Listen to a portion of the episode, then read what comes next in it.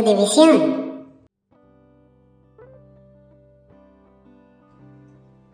Hola amigos, ¿qué tal? ¿Cómo están? Aquí Edu Andanzas, estamos de vuelta en otro podcast de Ludivisión. Eh, esta vez me acompañan eh, Adriana Gómez y Katia Cisneros, mi compañera aquí. ¿Qué tal? ¿Cómo les va, Hola. chicas? Bien, Hola. Muy bien. Bueno, eh, los, tres o las tres eh, hemos jugado eh, Life is Strange 2, el juego que nos convoca en esta ocasión. Igual me gustaría hacer algunos comentarios previos antes de entrar.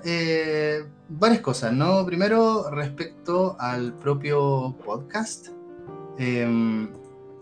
Bueno, primera cosa, estamos tratando de eficientizar los procesos de edición para las personas que, que nos quieren escuchar, ¿no? Eh, de tal manera de que normalmente transmitimos todos los jueves, salvo que de repente nuestros invitados no puedan, ¿no? Pero el horario estándar de la grabación y la transmisión de estos podcasts es jueves a las 8 de la tarde, ¿va? Y luego, con esto de eficientizar, eh, quiero decir que me voy a quedar bajando el audio, editando y tal vez eh, a primera hora la idea, dentro de la mañana de los viernes, eh, eh, la idea es que salga finalmente el podcast en las plataformas. En Audible, en Spotify y en todos los lugares donde estamos. Entonces, más que nada eso, van a empezar a salir los podcasts los viernes. Creo que puede ser también más fácil de escuchar para, para que se lo puedan llevar el fin de semana. Y varios comentarios generales sobre este podcast, sobre todo para las personas que lo escuchan por primera vez. En general, eh, damos por hecho de que las personas que quieren escuchar esto van a, da- van a haber jugado el juego antes, eh, porque van a haber muchos spoilers. Eh, salvo que estemos hablando de algún juego nuevito, donde tratamos de evitarlos.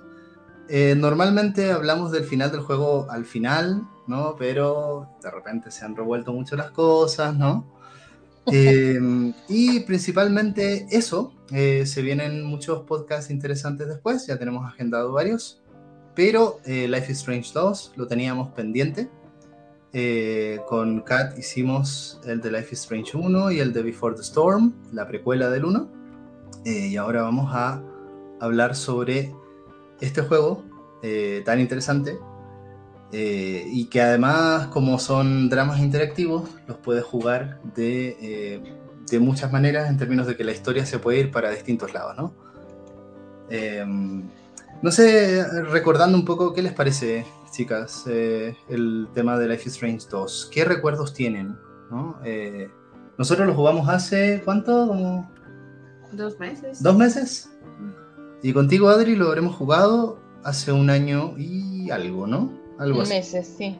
Año y meses. Algo así, sí. Sí. Sí, sí, me acuerdo que lo transmití y me hacías comentarios en vivo. Ya no he transmitido nada últimamente. pero Así estaba es. bueno. Eh, oye, estamos con el plan de, de seguir jugando cosas de Don't Not. Eh, tenemos el Tell Me Why. eh, y tenemos el último Life is Strange, el True Colors, que salió el año pasado. Sí. Ese tenemos que comprarlo todavía. Vamos a ver si nos lo conseguimos y lo empezamos a jugar. No está por ahí. Sí, pero Tell. Me Why, eh, eh, bueno, regalan el capítulo 1 y son tres capítulos solamente, así que es más o menos lo mismo. ¿eh? Yo creo que Tell Me Why y, Life is Strange para mí es lo mismo, ¿no? Son muy similar todo, por lo que he podido ver de Tell Me Why. Así que eso, ¿qué les parece? ¿no? Eh, Adri, tú tienes ahí harta experiencia, hemos tenido harta experiencia en este tipo de juegos, ¿no? Eh, jugamos eh, The Walking Dead, jugamos la saga completa. Sí, sí. Wow. Exactamente. Pues, ¿qué te puedo decir? No, yo creo que eh, el sueño eh, a veces del, de, de las mujeres, bueno, de, de cierta edad como yo, que, que, que crecimos mucho con telenovelas, ¿no? Con estos dramas de telenovela y, y poder interactuar en, en, las decisiones de los, de los personajes, pues creo que eso es lo, eso es un, como, es un sueño, ¿no? Es de hecho realidad, el que puedas tú decidir también qué va a pasar, ¿no? Entonces, porque siempre en, esos tiempos, pues, de, mucha telenovela, bueno, ahora hay mucha, ¿no? Telenovela también, pero anteriormente, este, pues yo solamente veía las decisiones, ¿no? Y luego caían mal e, esas decisiones, ay, ¿por qué hiciste eso, no? Y así, ¿no? Entonces hacíamos el coraje, pero no podíamos interactuar eh, en, la, historia, ¿no? Como tal. Y, yo creo que a mí eso es lo que me sorprende finalmente, ¿no? El que eh, independientemente de la historia, que esta historia es eh, pues fantástica, ¿no? Finalmente, y pues tú puedas interactuar y tú puedas decidir. Me parece muy interesante. Televisa, Televisa, tiene que sacar sus telenovelas interactivas ahora. Ándale, yo creo que eso sería lo, mejor, ¿no? Sí, exactamente. Eh, y, fíjate que, por ejemplo, no sé, con The Walking Dead y en general los juegos de Telltale, eh, ¿jugamos también The Wolf Among Us? ¿La del lobo feroz? ¿O no? Ah, sí, sí, sí, también, también jugamos esa. sí, eh, sí, lo recuerdo. Lo que pasa es que Telltale finalmente fueron, a mi parecer, los creadores de, este sistema, ¿no? Eh, en particular el juego de Walking Dead, a mí me parece como el fundacional de este tipo ah, de experiencias. hay, hay, muchos antecedentes dentro del mundo del videojuego, ¿no? Está, están los juegos de Quantic Dream, ¿no? En particular Fahrenheit Indigo Prophecy, que fue el antecesor de eh, Heavy Rain, que también jugamos Heavy Rain. Mira, estamos, estamos, creo que estamos en un campo muy compartido entre, entre los tres, ¿no? Los dramas interactivos. ¿Sí? Ciertamente, eh, sí. Sí, sí, hemos jugado mucho. Eh, justo, qué, qué, chido que hayan podido compartir ¿no? estas experiencias aquí también conmigo, porque son, son juegos que vale mucho la pena jugar varias veces, ¿no? Con esto de las decisiones, ¿no? Sí. Eh, sí, porque, eh, o sea, cada... Em, eh, esto, de, esto de estar decidiendo, o sea, es lo más como emocionante a final de cuentas, ¿no? Es como en ese momento clave, a ver, ¿qué, qué, qué hacemos esto o aquello, ¿no? Y eso es algo muy... siento que eso, son partes del juego, como en el clímax, ¿no? De, de, la, de, la, emoción ahí, ¿no? Las decisiones, el toma, la toma de decisiones en realidad es muy cercano a la experiencia de ver una serie, ¿sí? O de jugar una película. Y creo que, por ejemplo, ahora me acordaba del Detroit.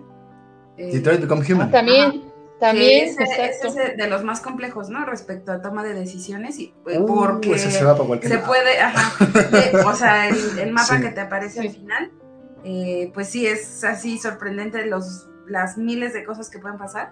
Y bueno, ese es como el, más llevado al extremo, pero creo que sí el hecho de que puedas decidir tomar decisiones y que eso cambie toda la historia, incluso el final, eh, no solamente un capítulo o algo así, pues sí creo que es lo que te hace sentir que estás como más, sí, interactuando y sobre todo pensando en que quizás es un poco diferente a otros videojuegos en esos términos, ¿no? Más justo un drama, interactúas, o sea, no, a lo mejor no tiene tanto tanta la parte eh, como técnica en términos de, que puedas saltar o pasar ciertos niveles o algo así. Pero lo interesante creo que es saber que tú vas a decidir y, qué implica eso, ¿no? Y bueno, eh, todos los, la saga de Life is Strange, creo que sí tiene toda esta cosa de mm. que además, pues si vemos, bueno, igual vamos a ir entrando en eso, pero el hecho también de que sean eh, jóvenes, este, o bueno, adolescentes, eh, y que además lo, mucho de lo que se presenta ahí tiene que ver con, como con una subcultura o cultura under. Under, está muy under. Entonces creo que eso también ayuda mucho como a, bueno, igual ya como adulto te identificas con ciertas cosas, ¿no? Y quizás... Es que tú eres un adulto under. bueno, todos somos under aquí en realidad. ¿eh? Pero en realidad eso, ¿no? El poderte identificar y tomar las decisiones, como, como dice Adri, no lo había pensado, pero un poco eso de, las telenovelas o de cosas que decías, este, a veces te molestaban las decisiones y ahora puedes tú decidir y no siempre quizás es lo mejor, ¿no? Tal vez si dices, no hubiera elegido otra o... Em, esto cambió el rumbo de todo, pero al final también el hecho, esto, estas pantallas que se ponen así y se parten y tú tienes que decidir y, ya es como, como, pues sí, definitorio para la historia, pues creo que sí es interesante. Eh, a ver, este modelo de que se pausa la acción y como que te dan a elegir, esto es muy eh, Telltale. Y si te fijas, por ejemplo, eh, Detroit Become Human, mm. ya no lo tiene así. Sí, no. ¿No? Eh, ahora, estamos, estamos como en un momento, eh, y sobre todo en este tipo de juegos, donde hay como una convergencia súper fuerte entre cine y videojuegos, ¿no? Estamos hablando como de series interactivas o de como una especie de cine interactivo, y hay muchas maneras de hacerlo, ¿no? Ya es muy popular este, este experimento raro que salió en Netflix, ¿no? Que es Bandersnatch, eh, y que lo pudieron jugar eh, y ahí está un debate de, ¿qué, ¿qué, es eso? ¿Eso es un juego? Porque está en una plataforma de películas, ¿no? Pero es interactivo. Em, y ahora, no sé, dentro del videojuego ya había desde hace una década, digamos, ¿no? Porque, a ver, Life is Strange 1 es del 2013, ¿sí? Eh, The Walking Dead, eh, si mal no recuerdo, es 2006-2008, uno de esos años, ¿no? Ahí lo podemos ver, ¿no? Pero eh, ya en los 2000, a inicios del 2000, había muchos juegos de rol, eh, sobre todo los juegos de rol occidental, eh, donde, por ejemplo, el de la Guerra de las Galaxias es muy, muy famoso. El KOTOR, Knights of the Old Republic, que lo van a, van a hacer un remake, que es un juego de culto, ¿sí? Sobre todo el 2, pero en, en Los Caballeros de la Antigua República, eh, el juego de rol de la Guerra de las Galaxias, ambientado en la Antigua República, que es una cosa antes del episodio 1. Eh, no está ni Luis ni Rubén, que son los expertos aquí en Star Wars, pero eh, ya era muy interesante porque tú ibas tomando un montón de decisiones, ¿no?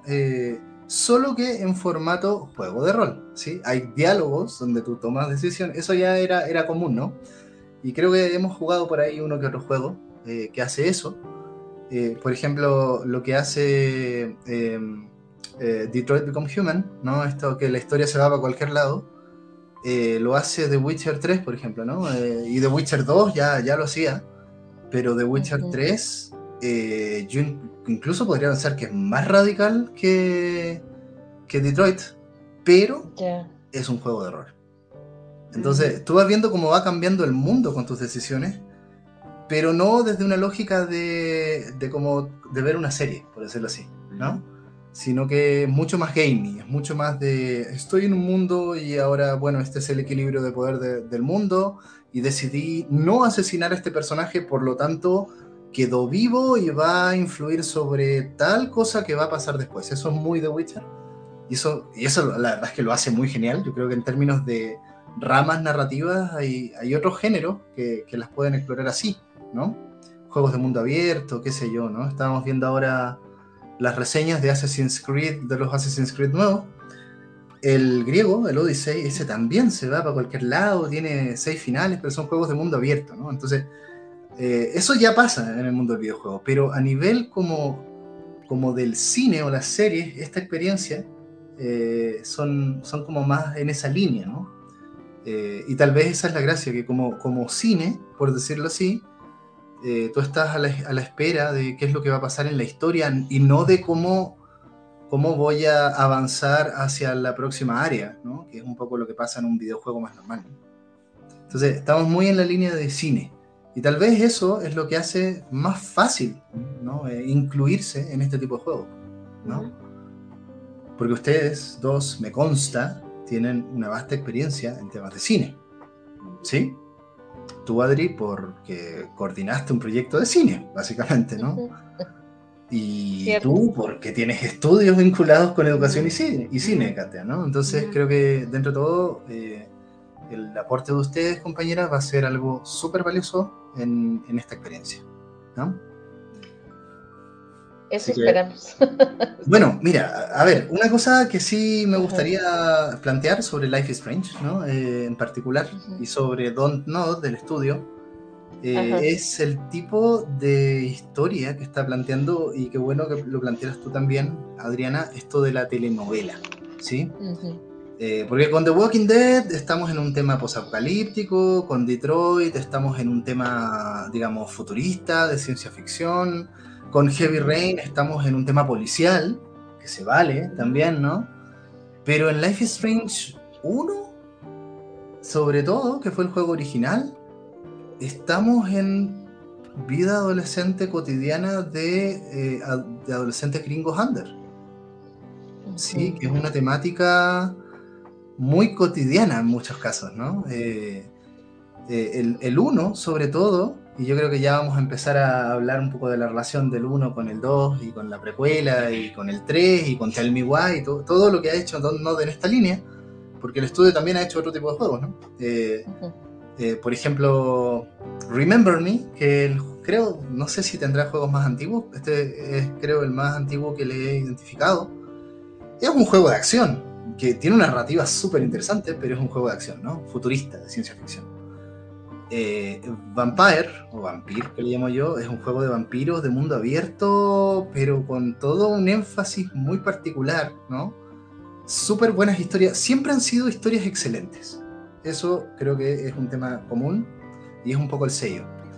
Pero creo que el estudio, sobre todo, se ha hecho famoso por los Life is Strange, ¿no?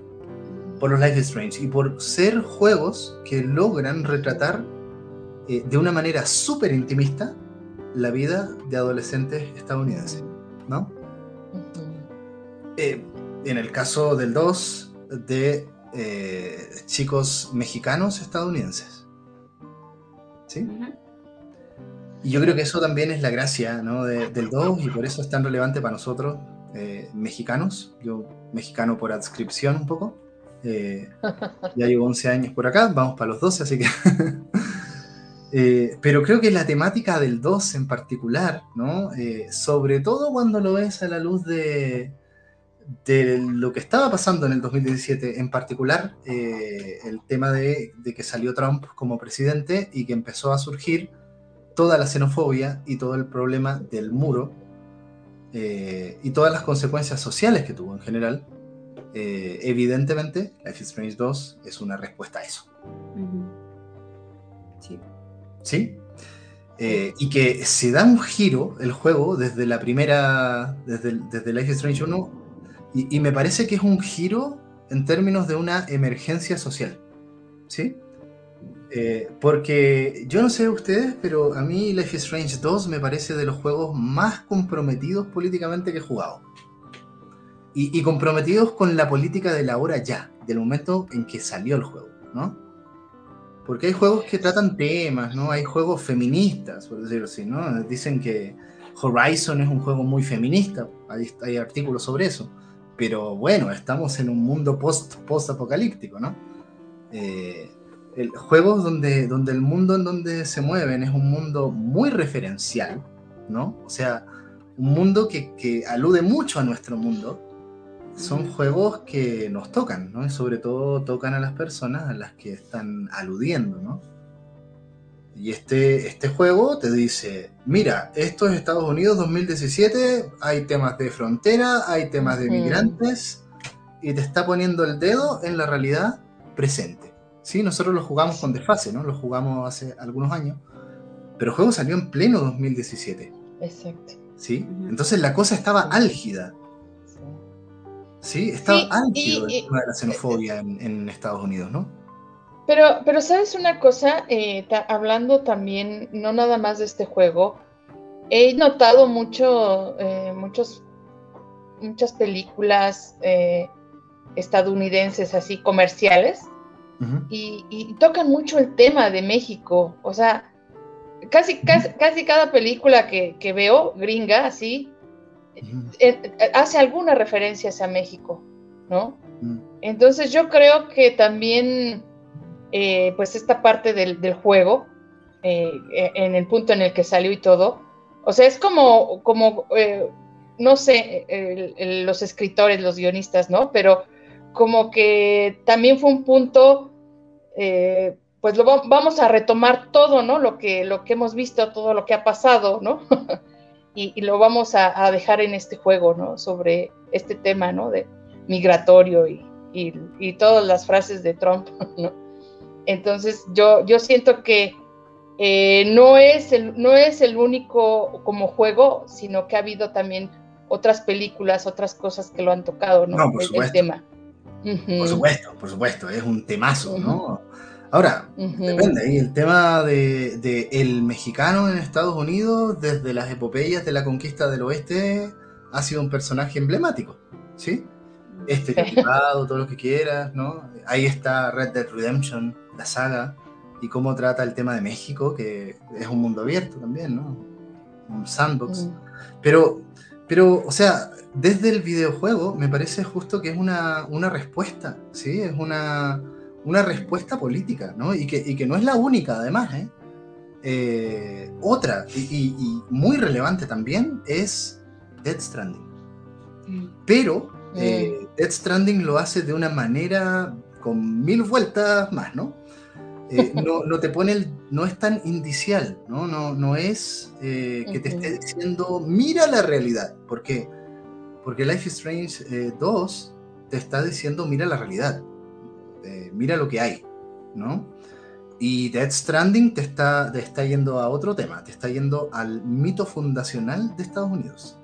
Eh, está, es un juego sobre la refundación de Estados Unidos. De eso va Dead Stranding, te spoileo un poco, ¿no? Eh, y sobre todo en el discurso refundacional de Trump, ¿sí? Lo que hace Dead Stranding, y ahí hay un par de podcasts, ¿no? Que, que hicimos dos podcasts de ese juego que, es extraordinario.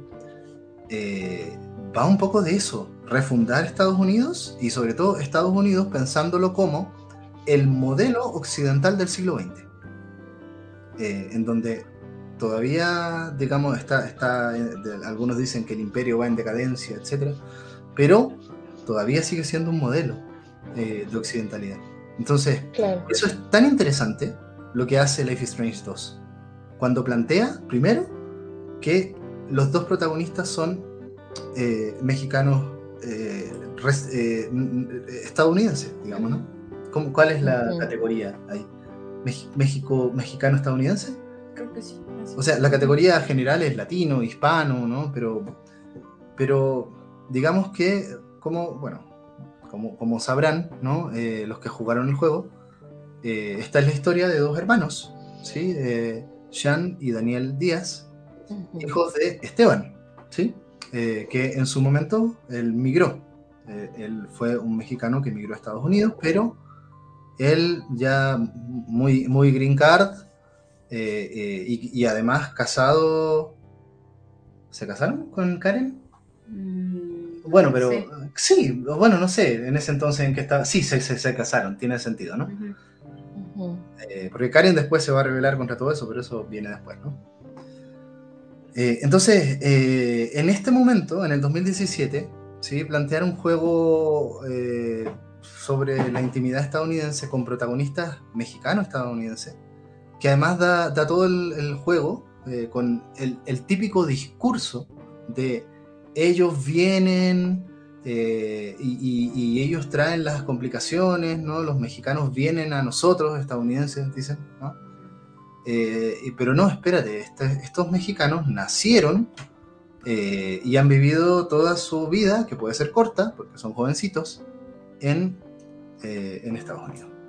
¿Sí? Y los finales, después vamos a hablar de los finales, ¿no? de alguna manera, ahí, ahí eso es lo que está en tensión, justamente. ¿Qué hacemos? ¿Nos vamos a México o nos quedamos en Estados Unidos? Sí, y, pero como desde un principio, ¿no? También eh, te va diciendo, está Puerto, Puerto Lobos, ¿no? O sea, hay algo, hay algo ahí que a donde podemos llegar, ¿no? independientemente, ajá, independientemente las circunstancias, pero hay un lugar ahí. Eso, eso fue como también una parte importante, ¿no? Siempre, siempre hubo un lugar a donde llegar, a donde huir, ¿no? Siempre hubo un lugar pero eso, eso es Ítaca, eso es el lugar imaginado. Ellos no tenían idea de lo que es Puerto Lobos, o sea, se supone que es el lugar de origen de su papá. De su papá, ajá. Eh, y, lo que tienes ahí después de que muere el papá, spoiler alert, pero bueno, es, el, es lo que gatilla toda la historia del juego. Claro, eh, exacto, es, es, como la construcción, ¿no? O sea, es como construir ese lugar durante todo el camino. Ajá, o sea, aquí ya se viene, ya entramos un poco en, la, en las complejidades de este, de este juego y de los temas que está planteando, ¿no? Porque, a ver, fallece el papá, eh, que era una familia monoparental donde eh, te dan a entender que la mamá los abandonó, pero no importa porque entre el papá y los dos hermanos se llevan excelente. Era una cosa muy utópica, muy feliz. El, Esteban, padre ejemplar, ¿sí?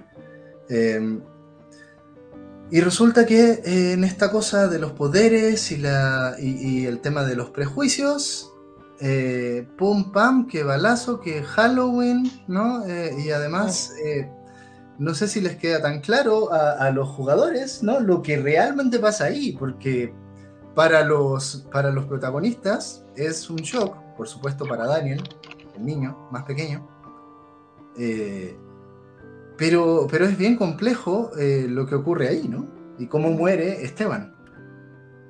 Sí, primero tienes que entender que el niño tiene poderes, cosa que tú no lo sabes. No, exacto. ¿No? Entonces también es confuso para nosotros como jugador eh, darle un sentido un poco a, lo que empieza a hacer que los hermanos Díaz se vuelvan prófugos. ¿Sí? Eh, una pregunta, Edu. Sí. ¿Tú, no sabías, o sea, tú cuando jugaste el juego, no sabías de los poderes del chico? O sea, en eso, eso no en Life Strange 1, eh, la chica tiene el poder de viajar en el tiempo. Ajá. O sea, ya en el primer ah, se supone que hay algo sobrenatural. Sí, lo que pasa es que yo no, yo no jugué ese juego, ¿no? Ajá. Creo que me quedé a medias. Ah, lo empezamos a jugar, pero no, no lo terminamos. No lo terminamos y. Ajá, y recuerdo que sí, era como que regresaba el tiempo y eso. Pero me quedé en algo muy al principio, ¿no? y entonces, exactamente. Se supone que cada Life is Strange tiene temas sobrenaturales, salvo Before the Storm, que es una historia, la historia de Chloe, la amiga de Max del 1. Em, eh, Adri, eh, te invitamos a revisar nuestro podcast del 1 eh, para que lo conozcas, ¿sí? vale. Es un juego muy interesante también. Ya el 1, y ahí la, el fandom, la fanaticada está dividida, ¿no? Para, muchos el 1 es como muy bueno. A mí me gustó más el 2. Y creo que el 2 es un juego muchísimo más valiente también, ¿no? Políticamente hablando. ¿Sí? Pero bueno, digamos que básicamente Daniel es un Jedi. tiene poderes de telequinesis. bueno, tiene poderes de telequinesis, básicamente, ¿no? Eh, pero al principio él no sabe que tiene esos poderes y simplemente reacciona, pero reacciona después de que le pegan el balazo a su papá. ¿No? Porque viene este, este tema de Halloween, está la pelea con el vecino, que tiene conductas súper xenófobas además. Ya hemos visto cartas que están ahí y todo. Y eh, aparece el, el, niño como que ensangrentado y el policía, ante la duda, se echa a Esteban, ¿no? Le dispara al papá. Y la reacción de eso fue que eh, Daniel usa sus poderes que no sabía que tenía y manda a volar todo, eh, policía, no sé si al vecino, carro policial, que es un poco lo que vemos en el prólogo, ¿no? En lo primero, cuando no tienes idea de nada. Eh, un poco a mí eso me recuerda este, los X-Men, Magneto, que bueno, ahí era, era específicamente con cosas de metal, pero esta parte como de, bueno, los que han visto las películas, al principio él hace eso sin, sin poder controlar ese, eso, ¿no? El enojo, el que haya estado en un campo de concentración y un montón de cosas que tiene que ver con la discriminación y que creo que sí es este, también un tema ahí que, mm. interesante, ¿no? Como que se relacione mucho mm. esto de un, poder incontrolable de rabia, furia o algo así, incontrolable, pero que después tal vez ya sabes cómo empiezas a, canalizarlo, para bien o para mal, ¿no? Y, el tema de la discriminación. Yo creo que hay ahí algo, ¿no? Una clave como de de todo lo contenido que tienen las personas que han sufrido discriminación, xenofobia, que a lo mejor yo, yo siento que también en este tema quizás el niño no estaba tan enfrentado a esa realidad, o sea, como vivían pues tranquilos, como en un suburbio, ¿no? Muy, muy así, muy en esa forma. Su papá igual los había dado como, como dices Esteban, comprensión, o sea, se ve como un buen trato, ¿no? Eh, pero en general yo creo que también el shock que le causa a Daniel enfrentarse a una situación así, ¿no? Del vecino diciéndole cosas, insultando y luego eh, policía y todo este, este drama que, que además también creo que lo, nos muestra mucho, bueno, a mí me recordó mucho, como todo lo que pasó recientemente, bueno, sí, como eh, con esto del, este, el, policía que, asesinó a, una persona negra en Estados Unidos, que ahora se me fue el, dato completamente así el nombre, pero estos, estas cosas que pasan todavía en Estados Unidos y que parecía que se dejaron atrás de los años 50 y con todo todos los movimientos este, de la sociedad civil y, todo esto pareciera que, que y, por los derechos civiles de, los, de las personas negras, como que pareciera que esto ya estaba más superado, ¿no? Pero, pero creo que sí es clave el momento en el que se hace, eh, como dice Edu, y además, eh, pues sí, como la emergencia, o sea, que llegue Trump a la presidencia y que tenga todas estas políticas xenófobas y que además implique un, ponga, por ejemplo, este, bueno, en esa época lo del muro y, todo lo que ya pareciera que, se había superado en algún momento y que es mm. el juego dice no y vean, creo que también es importante que sean adolescentes y niños quienes están ahí y quienes están sufriendo eso porque también muestra que al final es un, no, no es un tema nada más de los adultos migrando como regularmente a lo mejor se pone, como de migrantes mexicanos que van a buscar mejores oportunidades, sino aquí el, hecho de que ellos ya, sea, ya vivan allá, sean niños adolescentes, bueno, Daniel niño y Sean adolescente, eh, y que además, o sea, sí tienen ya derechos estadounidenses, pero aún así tienen que huir por toda la cosa que, que el conflicto que se presentó ahí creo que eso es significativo y que nos muestra entonces también cómo, cómo desde su visión lo van a vivir, ¿no? Y creo que yo cuando lo empecé a jugar sí fue muy, o sea, yo soy muy sensible, pero en general creo que me impactó porque pues era la vida cotidiana de Sean, querer ir a una fiesta. Ajá. O sea, y, tú tienes la expectativa del uno, ¿no? Sí, sí, como más esa vida o cotidiana. O sea, cuando tú tienes la expectativa del uno, tú vas a decir, el debate es, ¿llevo condón o no llevo condón? Eh, eh, a ver, ¿le pido dinero a mi papá o lo robo oh, de las groserías? Eh, porque el uno es así, ¿no? el uno te pone en esos, en esos debates de vida adolescente, ¿no? Pero con la muerte del papá ya la cosa cambia, aunque hay que reconocer también que todo lo que mueve al, al, uno, que es una cosa que, que tú no lo ves hasta el final, es la muerte de Chloe, que no muere. Sí, la muerte de Chloe que evitas. Entonces, toda la, toda la historia de Life is Strange 1, en ese caso es, como evitaste la muerte de Chloe, van a pasar un montón de cosas. ¿Sí? Pero en realidad, eh, uno de los finales, que ya lo vimos, ¿no? Es deja a Chloe morir. ¿Sí? Eh, entonces, aquí no hay viajes en el tiempo y no puedes tomar esas decisiones. ¿no? Eh, y por mucho que haya muchas decisiones, es, como, es como The Last of Us 2, por ejemplo, ¿no? The Last of Us 1, que ahí no decides nada, no decides nada. El juego te fuerza a jugar las peores opciones. ¿Sí? Eh, y en estos juegos donde decides, no puedes decidir, y, en, el, en, el, tema del viaje en el tiempo era, era, tenía ciertos límites, porque había momentos donde tú ya puedes volver atrás, tomar la decisión de nuevo y decías, a ver, ¿con cuál me quedo? ¿Con esta o con esta otra? Pero aquí no hay viaje en el tiempo, ¿no? Entonces esto es jugar como en, modo difícil, por decirlo así. O sea, es como nuestra vida real, ¿te das cuenta? Em, nuestra vida real está en modo difícil porque cuando tú la cagas, la cagaste y tienes que vivir con esas consecuencias. ¿Verdad, Adrián? sí, sobre todo, ¿no? No, todos. Bueno. y horrores. Sí. ¿No? Exacto. Em, entonces, eh, claro, pero, pero a ver, eh, no es un. A ver, ¿cómo lo planteo? No es que el juego sea un drama migratorio y ya.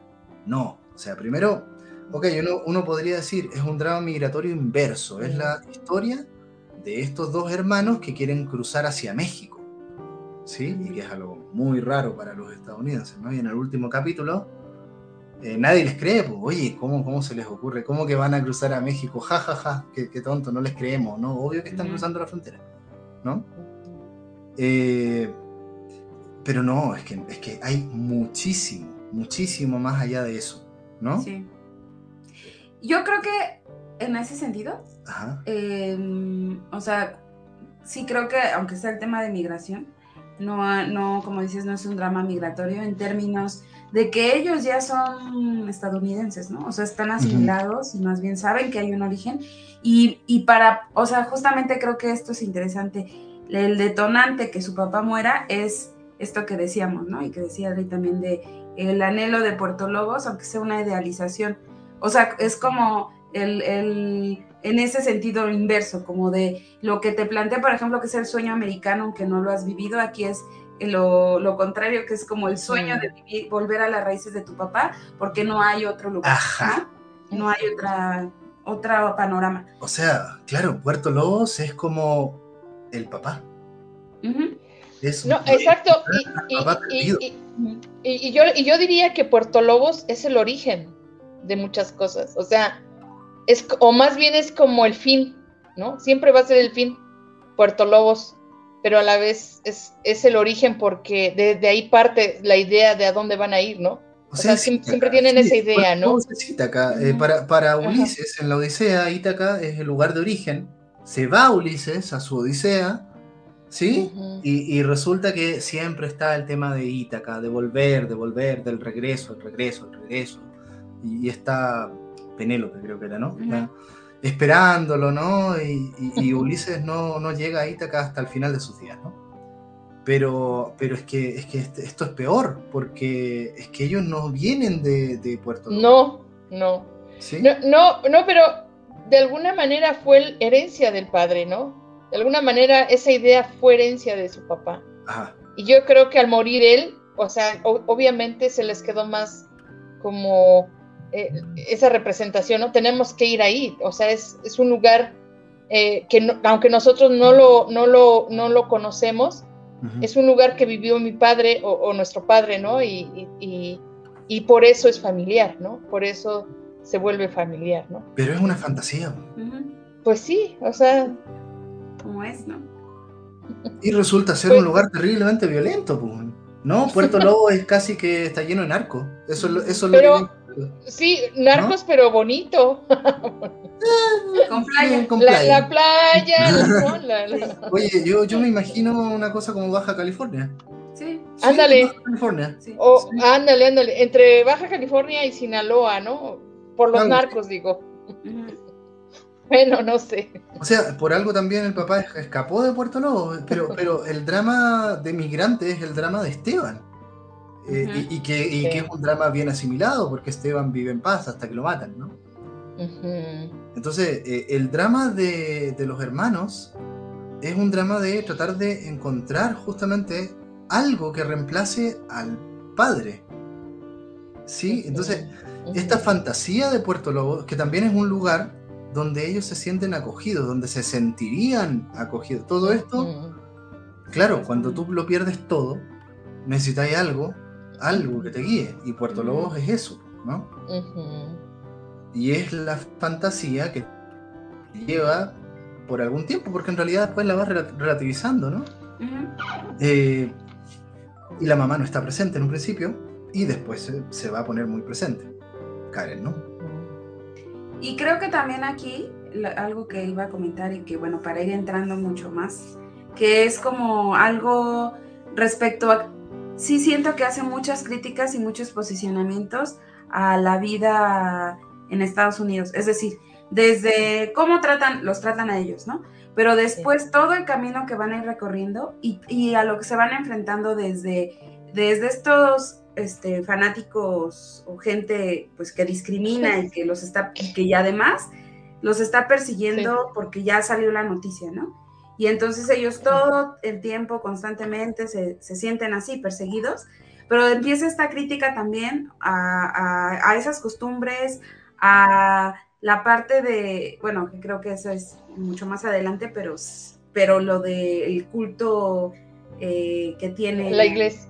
Ajá. Ah. lo de la iglesia, ajá. Eso, eso ya nos habla también de esa crítica a, la vida en Estados Unidos y específicamente a ese, a ese tipo de, cultos que existen, donde además, bueno, con todo, con los poderes de Daniel, se parecía, se justificaba que hubiera un, salvador, pero eso en Estados Unidos es un fenómeno sí, clarísimo, ¿no? O sea, sectas, cultos, eh, como, como también creo que, el hecho de que lo vivan de, lleno, de cerca, también es otra parte como que, cómo les afecta a ellos eso, ¿no? Cómo, cómo siendo ya estadounidenses, y, pero con un origen eh, latino, ahí también les, les afecta mucho y bueno, a Daniel por los poderes que tienen y cómo lo, lo empiezan también a, pues a mm, meter en el, en el, culto y también el abandono y todas esas, esas cosas.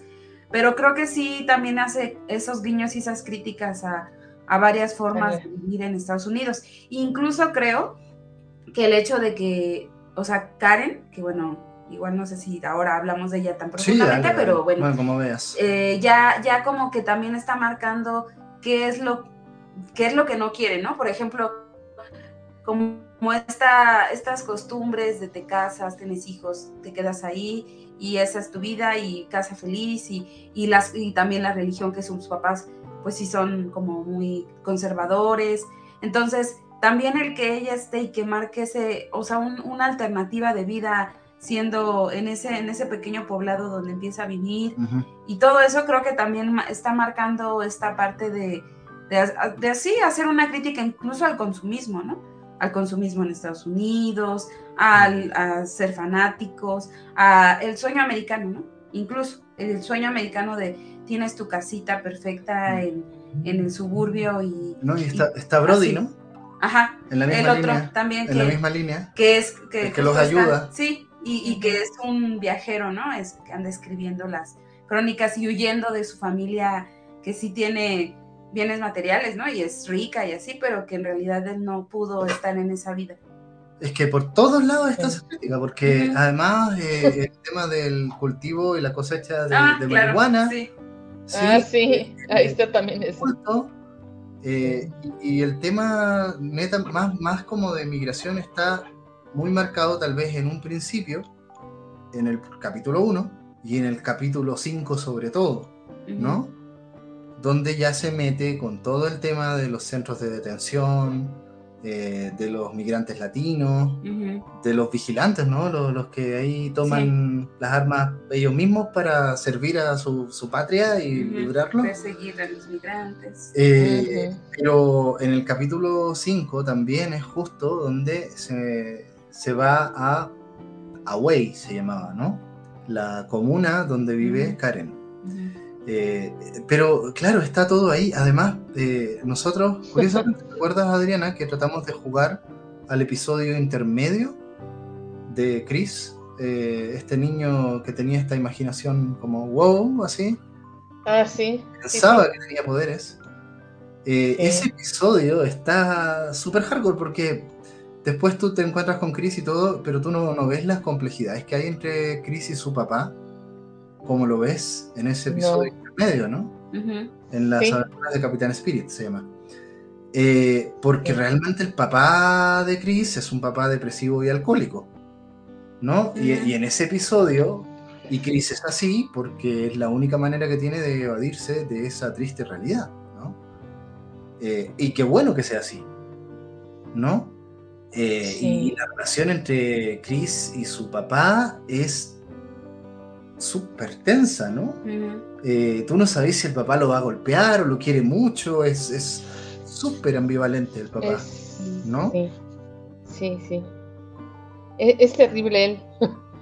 Sí, cuando, tú, juegas el juego principal lo ves de afuerita nomás, no, no entendís tanto, ¿no? Exacto. Eh, o sea, Pero, mucho tema. Sí, y, y, la reacción también de él, ¿no? Cuando ve a este, a, Daniel, lo del carro y todo eso, ¿no? O sea, se quedó maravillado el chico. Ah, por supuesto. No, íntimos amigos. Y de hecho, eh, en varios de los finales eh, siempre está el reencuentro entre, entre Chris y Daniel, ¿no? Eh, y que realmente, a ver, aquí fíjate que uno de los grandes temas no es tanto, oh, ¿qué, hacemos con los migrantes? Sino que es eh, varias cosas. Uno, el duelo. Sobre todo en el primer capítulo, ¿no? Eh, pensando sobre todo en la historia de los hermanos Díaz. El duelo y esta historia de crecimiento personal, de hacerse grande y de sobrevivir ante las adversidades, ¿no? Eh, eh, luego está este, este tema de reencontrarse con todo lo materno, partiendo por los abuelos. Cuando tú ves, por ejemplo, que la mamá sí tomó partido, pero es que los abuelos no perdonan a la mamá. todos los personajes secundarios que están ahí te cuentan sus respectivas historias. ¿no? Eso, es lo, eso es lo interesante también, ¿no? Que está lleno de personajes, cada cual con su propio drama. ¿No? en el tercer capítulo es donde está el tema del cultivo de marihuana y de todos estos trabajadores informales eh, de todo el mundo, más o menos, muchos estadounidenses también, pero están los nórdicos, ¿no? Y ahí es una banda de amigos donde eh, cada cual tiene su background, los puedes investigar más o menos, ¿no? Y, uno de ellos es el que su familia es de esta secta que va a ser la de el tema del capítulo 4. ¿No? Eh, y el capítulo 4, eh, donde en el capítulo 3 se tensa en general la relación entre Daniel, y Sean. Y está la figura de Finn, ¿sí? este chico que también era ex delincuente y que viene una familia de delincuentes además, eh, y que se vuelve el nuevo modelo de, Daniel, ¿no? Y que en el caso del juego que tuvimos nosotros, Adriana, terminó siendo el novio de Daniel. Perdón, de, Sean. De Sean, de Sean. Eh, en el juego que tuvimos acá, no, sí, sí fuimos con Cassidy, ¿no? Eh, mm. Y, en el juego entre nosotros no, es que... hacerla todas y, la verdad es que quedó la súper. Es que, es que todavía cuando jugamos, eh, eh, bueno, el que jugamos tú y yo, yo era como muy moralista y tú eras el que te querías desviar siempre. No, no, Edu, que no sé qué. No hagas eso. no tomes esas decisiones. Y, y, tú decías, no, no, no, sí, vamos a ver qué pasa, ¿no? Y, pero al final de cuentas, creo que nuestro final fue muy, de alta moral. Eh, sacamos un buen final, pero creo que el que mm. sacamos con, con Kat, eh, cuando en realidad se rinden, eso es lo que elegimos nosotros. Ah, ya. Y cuando se rinden y el hermano estuvo dispuesto, creo que es. A ver, ¿cómo lo ves? ¿Será, ¿será que el mejor final? Eh, no lo sabemos. Cuando, cuando, cuando se rinden pero a ver, cuando se rinden y, este chico, eh, Shan, eh, lo meten a la cárcel, ¿no? ¿Ese es el que me estás hablando? Ese, y, salen, y sale 15 años después. No, eh, em, no creo que haya sido el mejor final. No, es que ninguno es mejor. no, no, no, porque a, final de cuentas, o sea, ¿cómo va a estar 15 años ahí? Fíjate, y por cosas que hizo Daniel, o sea, Daniel, o sea, se me hace, ese final fue muy injusto, creo a pesar de ser, de haber tomado, de haber tomado las mejores decisiones. No sé, creo que es injusto para Shan. Es injusto para Shan, pero, pero, o sea, finalmente, pasados 15 años, pueden vivir en paz al final, ¿no? Porque hay uno donde Shan muere. O sea, a ver, yo creo que en realidad el único tal vez más justo, si hablamos de justicia, es el final que vimos donde eh, Daniel se queda y Sean se va. Mm. Pero se separan los hermanos. ¿no? Y en realidad tiene contacto, está por ahí, pero no, no denota mucha cercanía, ¿no? A diferencia de este final donde sale 15 años después y ya, y sí, se, reúnen y ya hay como mucho cariño y vuelven a revivir el campamento, por ejemplo, ¿no? Eh, y, de alguna manera están tranquilos y creo que, no sé si aparece, claro, la mamá lo recibe, los recibe todos, ¿no? Eh, pero claro, 15 años en Cana está cañón. Y, bueno, el otro final de, ellos viviendo en Puerto Lobos, eh, pues pareciera que es el también el bueno, pero... No, no hay ninguno bueno. Porque ahí están juntos, pero al final enfrentándose a toda la violencia, la precariedad y, el, resistir y ver cómo le hacen para seguir ahí, pero juntos. O sea, eso quizás es lo que yo rescataría, pero la verdad es que sí creo que pues estar ahí no es el mejor lugar para... Ese no es su lugar, ese no es su lugar, así es. Y bueno, y a lo mejor ya, eh, ya viendo cómo es realmente, ¿no? O sea, enfrentarse a bandas de narcotráfico y bueno, a lo mejor le sirve que los poderes de Daniel, pero siempre a la defensiva, ¿no? Y siempre con este temor y esta cosa así de estar... Cuando están los dos. Ajá. Cuando Daniel está solo, se desata, pues. ¿No? Cuando Daniel está solo, yo creo que ese loco se vuelve líder de narcos, ¿no? no, pues imagínate con todo ese poder que no, que no, no haría, ¿no? Finalmente. Entonces, eh, a ver, o sea, no, hay ningún final bueno propiamente tal. Tal vez pues más o menos qué es lo que prefieres tú, más o menos, ¿no? Eh, y tal vez eh, o sea, el hecho de que al menos Daniel como niño, es que en general es el sacrificio de Sean por Daniel, ¿no? Y, gran parte del juego es eso. Sí. ¿No? Sí es cierto eh, eso. Eh, eh, pero Daniel, de alguna manera, salvo en ese final, donde muere Sean, o sea, Daniel de alguna manera la libra porque vive con los abuelos, se reencuentra con Chris en, en, dos de los finales, ¿no? Donde se queda. Em, y, em, y bueno, en realidad, o sea, en, la historia principal, eh, esto es, como bien trágico, ¿no? Y es, y, es un juego sobre lo terrible de, del destino que nos toca, sobre todo en contraste con el primero. Porque el final del primero eh, es una cosa de realidades alternativas, pero de locos, ¿no? Mm. El, último capítulo de Life is Strange 1 es, pero la realidad de este tiempo, donde tratando, o sea, es, es Max tratando de cambiar todo de la realidad y nunca encontrando un mundo ideal. ¿Sí? Eh, eh, donde, oye, en esta realidad soy una fotógrafa famosa, pero en realidad van a morir todos porque el huracán arrasa Arcadia Bay, ¿no? Eh, en este otro, bueno, a ver, podemos llegar a este, este, después de todo el desorden y la cosa surrealista que se da un viaje surrealista increíble, ¿no? Termina en cómo, y, cómo, cómo, le hacemos, pues, ¿no?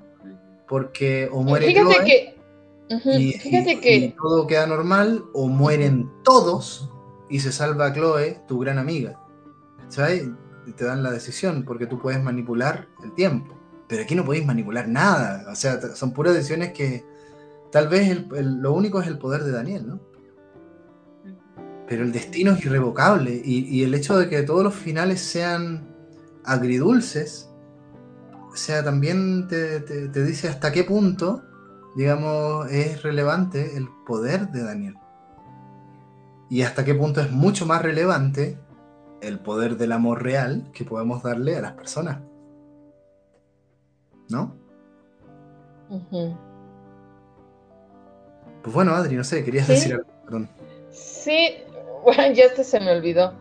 Eh, lo que pasa es que estaba pensando en esto de los eh, de esta locura que hablas del, primer, juego. Ajá, porque eh, finalmente algo que me, sacaba mucho de onda en el juego era eso, ¿no? Lo, poco que jugué era eso, ¿no? Como, a ver, si hago esto, si lo regreso, si no lo regreso, el tiempo, ¿no?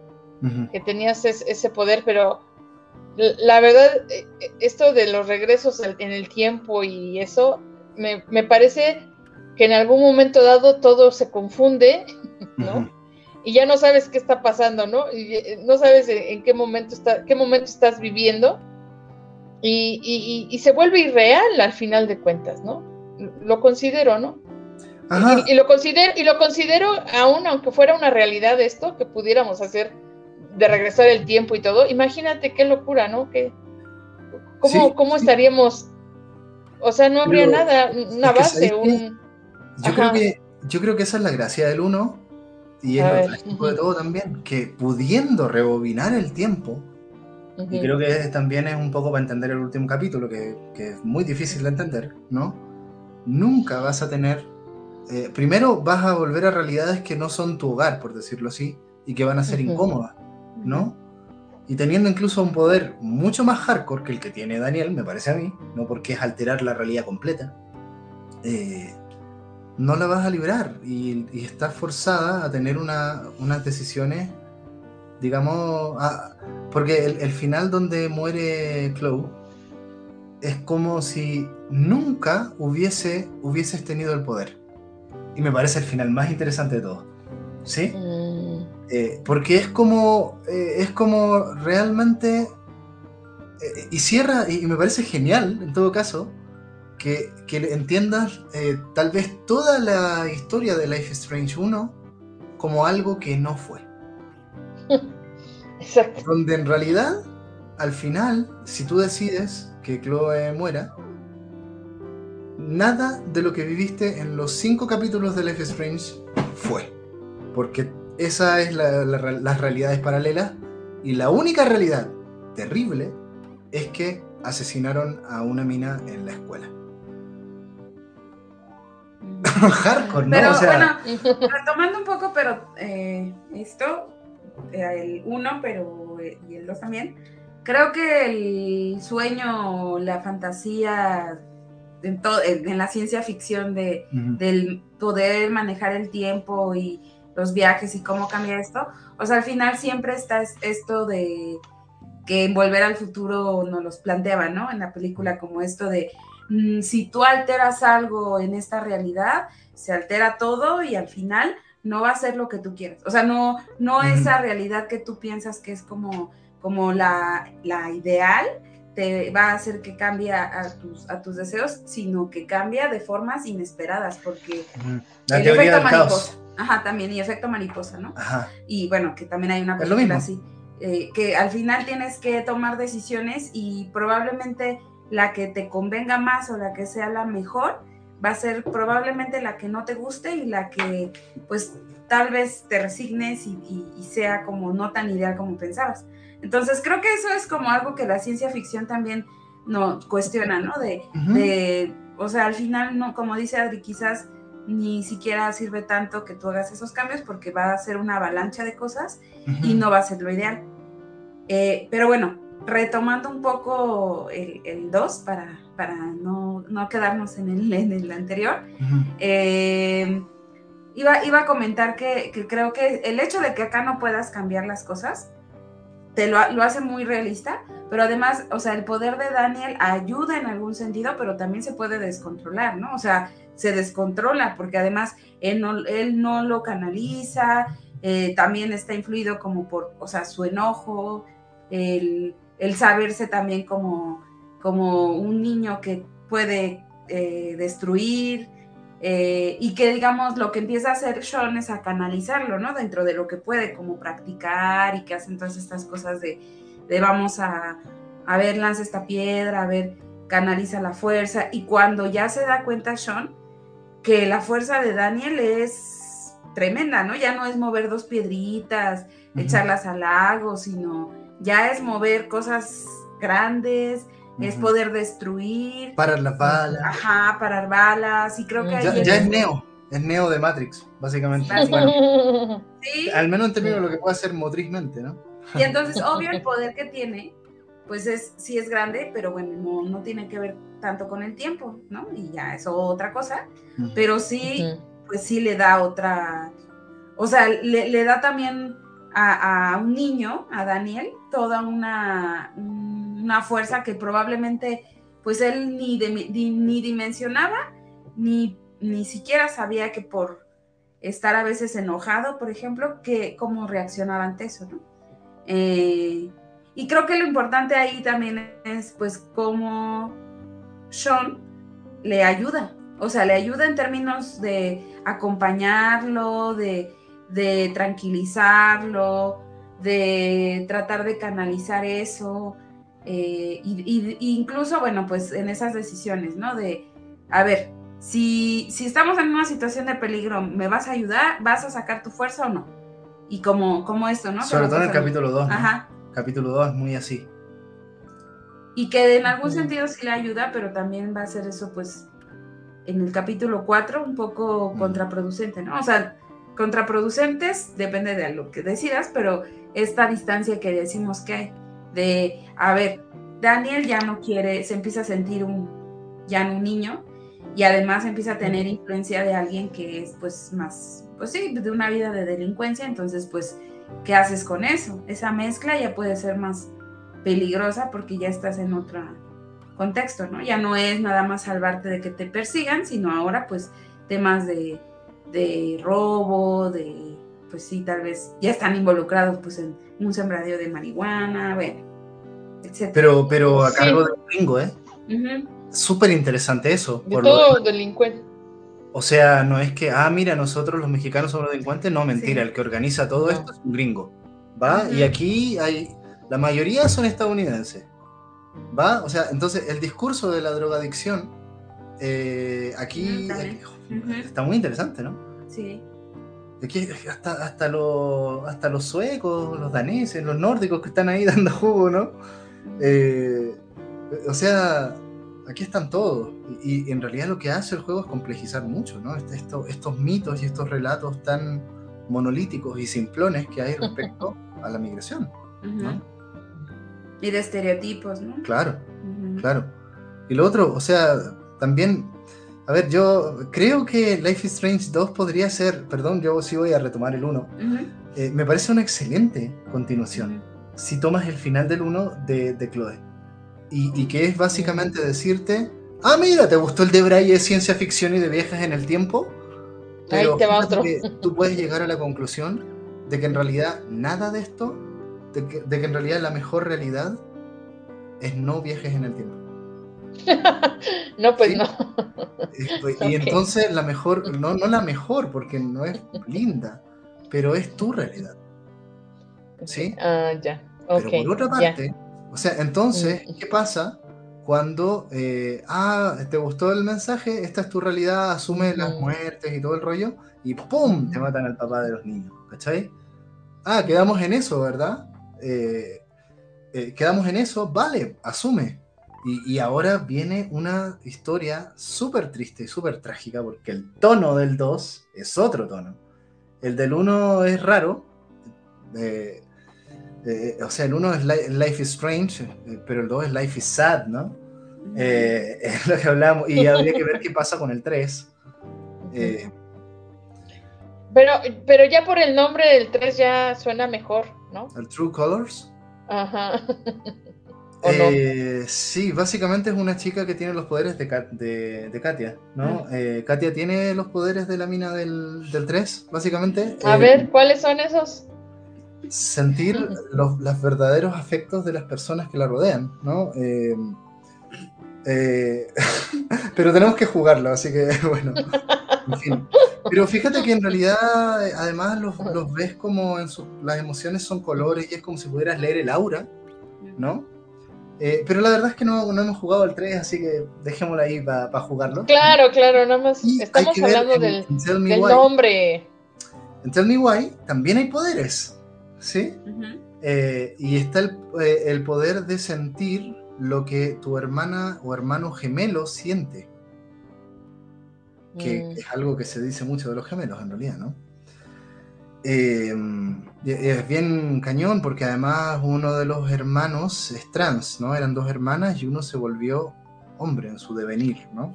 Entonces, uff, está hardcore la, premisa, ¿no? Em, pero, pero sí, bueno, en fin, em, siempre es mucho más complejo y en realidad, claro, toma este contexto histórico del que hablamos, pero te, te lleva a explorar cosas incluso, hay muchos momentos muy lindos por lo demás, ¿no? En particular, eh, la conexión de los hermanos en la primera acampada, esta cosa como de salir al bosque, eh, la Navidad con los abuelos en Beavers Creek, ¿no? este, este pueblo, ¿sí? Y que, y que, tiene mucho de mm, etnográfico, ¿sí? La conexión con, con, este grupo grande, ¿no? De todos los que estaban ahí, el romance eh, y la conexión con Karen, ¿no? A ver, hablemos de Karen, ahora sí, démosle, porque Karen me parece un pedazo de personaje y también me parece muy provocador, ¿no? Sí. Porque en, un primer momento, Karen es la, la, madre que abandona a sus hijos y no se hace responsable de nada. Y se va a la fuga, a buscar su propio camino, uno entiende después, ¿no? Pero como tú siempre lo ves desde la perspectiva de los hermanos y de... Lo ves como... Ajá. Karen pues lo ves como la, la que abandona, ¿no? La, la la que abandona, la, irresponsable, la, ¿no? La que no cumple. Eh, la este, que solamente, ¿no? arrepiente de, de, haberse casado y de haber tenido dos hijos. ¿Eh? Eh, a ver, pero, pero tú ya conoces un poco cuál es la, el background de Karen, ¿no? O sea, conoces a los abuelos. Una familia muy conservadora, moralista, eh, provinciana, muy buena onda, pero, pero a ver, Karen era un alma libre, ¿sí? Ella era una, poeta, ¿sí? Y termina en esta comunidad, ¿sí? En el desierto de Colorado, ¿no? Eh, que, en realidad creo que es el lugar más utópico de todo el juego. Mm. Ahí todo funciona bien. En Away todo funciona bien. Y todos son felices. ¿no? No sé si todos son felices, pero por lo menos sí es un espacio diferente, ¿no? En el que pueden realizarse más como personas y con lo y con lo mínimo, ¿no? No, no es, no, no es, no necesitan tener como riquezas ni nada, sino que se las saben llevar con el reciclaje o con las cosas que van haciendo cada uno.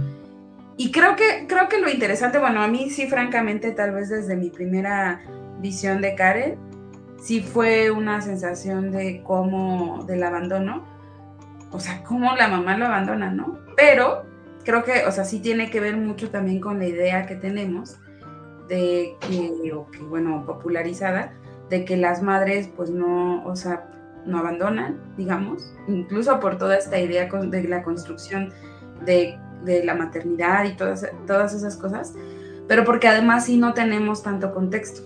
O sea, conocemos el cuarto de Karen cuando van a la casa de los abuelos, vemos a los abuelos y tenemos algunas ideas, y sí ahí se empieza a ver como eso, ¿no? Que ella pues era un alma libre y eso, pero de todos modos, a mí hasta ese momento como que todavía no me convence, porque digo, pero ¿es en serio?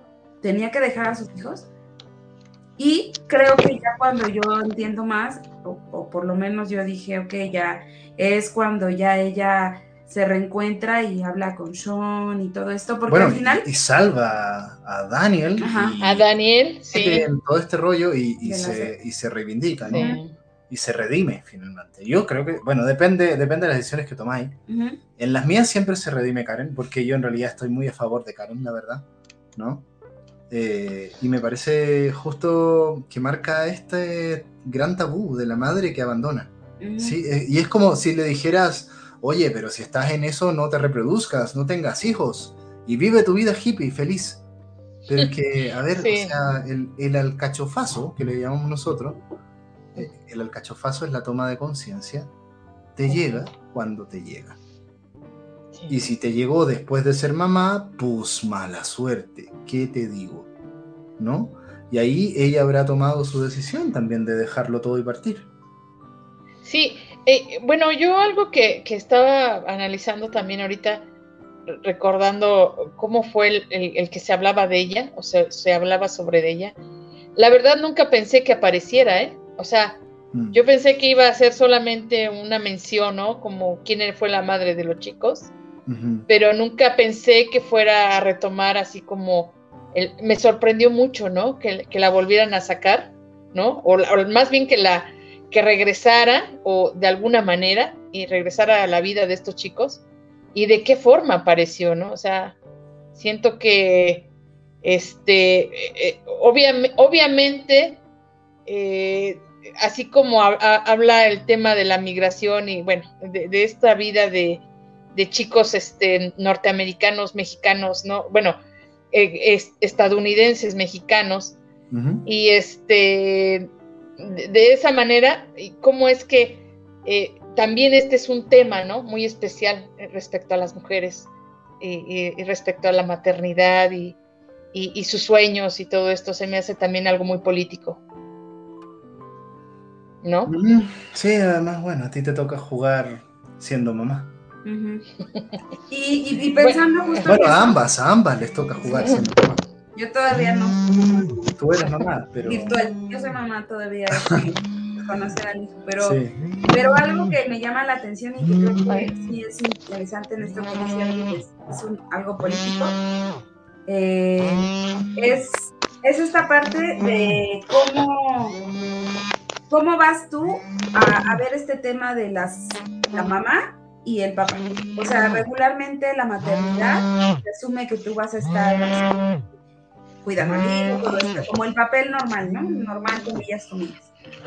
Y eh, Normal en términos de la ideología predominante de la familia nuclear biparental del siglo XX. Patriarcal. ah, esa normalidad. Esa, por eso digo. Esa, esa normalidad. Pero lo que, a lo que voy es cómo, cómo en la sociedad no se regularmente se ve muy mal y se juzga que, que, una mamá haga eso, pero en un padre es normal y sobre todo en, las, en la sociedad mexicana, ¿no? O sea, como que haya, que no haya padres que asumen su paternidad o que se van y hay que madres solteras y que fungen con los dos papeles y es tan normal o para muchos como pues el hombre se fue a seguir sus sueños o no pudo. O sea, creo que ese tema, ese tema, al final también está aquí como puesto, o sea, obvio es otra cultura. En, en Estados Unidos probablemente sí hay, hay, hay otras cosas, pero finalmente pese al discurso. No, aún así es súper juzgada. Sí, claro. No, eh, por mucho que sea en Estados Unidos, es súper juzgada. A mí me, me, llama la atención, por ejemplo, recordando, eh, eh, me acuerdo que una, con una amiga hace muchos años estábamos hablando de la película de Violeta Parra, ¿sí? De Violeta se fue a los cielos, de Andrés Wood, ¿no? Y, y, la vio con su mamá, esta amiga, y resulta que la mamá quedó en shock cuando veía que la Violeta se iba con su guitarra a caminar y se llevaba a sus hijos a la rastra. ¿Sí? Que fíjate que lo que hacía Violeta, en realidad, podría haber sido una tremenda alternativa. Porque Violeta siempre siguió su camino y tuvo como tres hijos, ¿no? Y los hijos, pues vengan, ¿no? Algunos con sus papás. Y después, bueno, tenía una familia de alguna manera que, que pudo eh, hacerse cargo, porque eh, funciona más desde una familia extensa, en ese sentido, ¿no?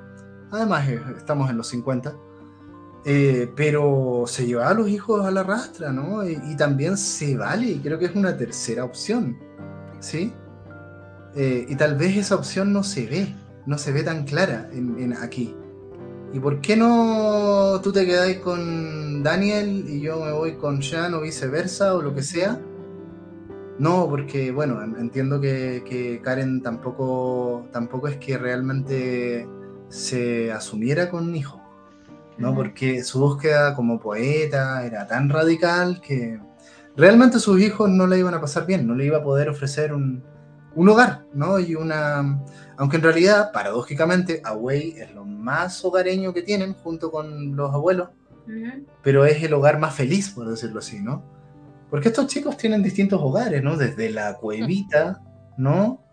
Hasta el grupo de amigos, eh, hasta la casa abandonada del episodio 2, ¿no? Donde están como, como cagados de frío eh, y tienen que buscar y comen eh, las puras latas que se encuentran ahí, ¿no?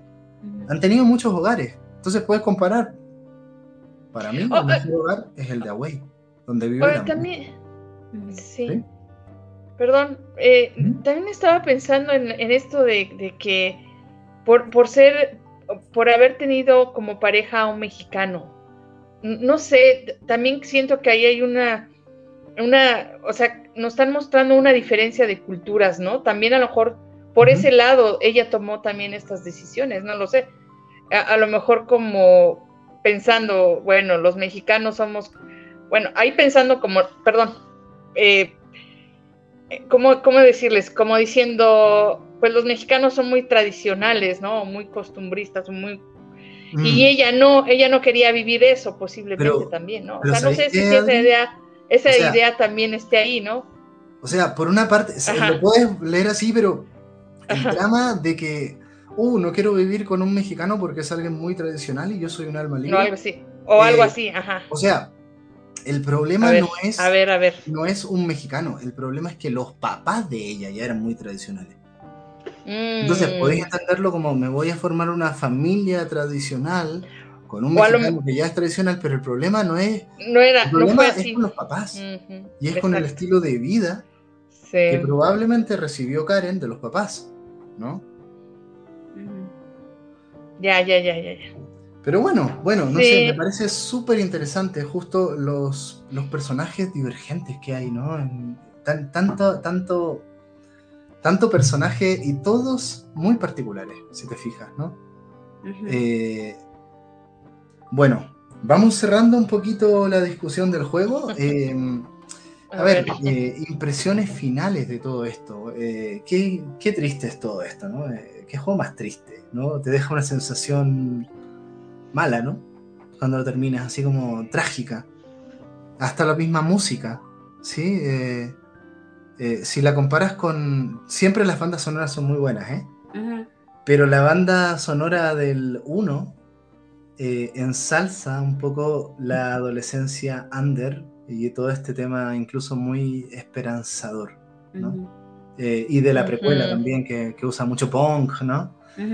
Eh, pero la música del 2 está súper melancólica y todo es muy guitarra palo, ¿no? Mucha guitarra Salvo los gorilas, ¿no? Pero eh, es cuando, cuando está en el flashback, en el recuerdo, de, de John, ¿no? Cuando todavía vivían ahí, se peleaban, en el capítulo 3 empieza el prólogo así, ¿no?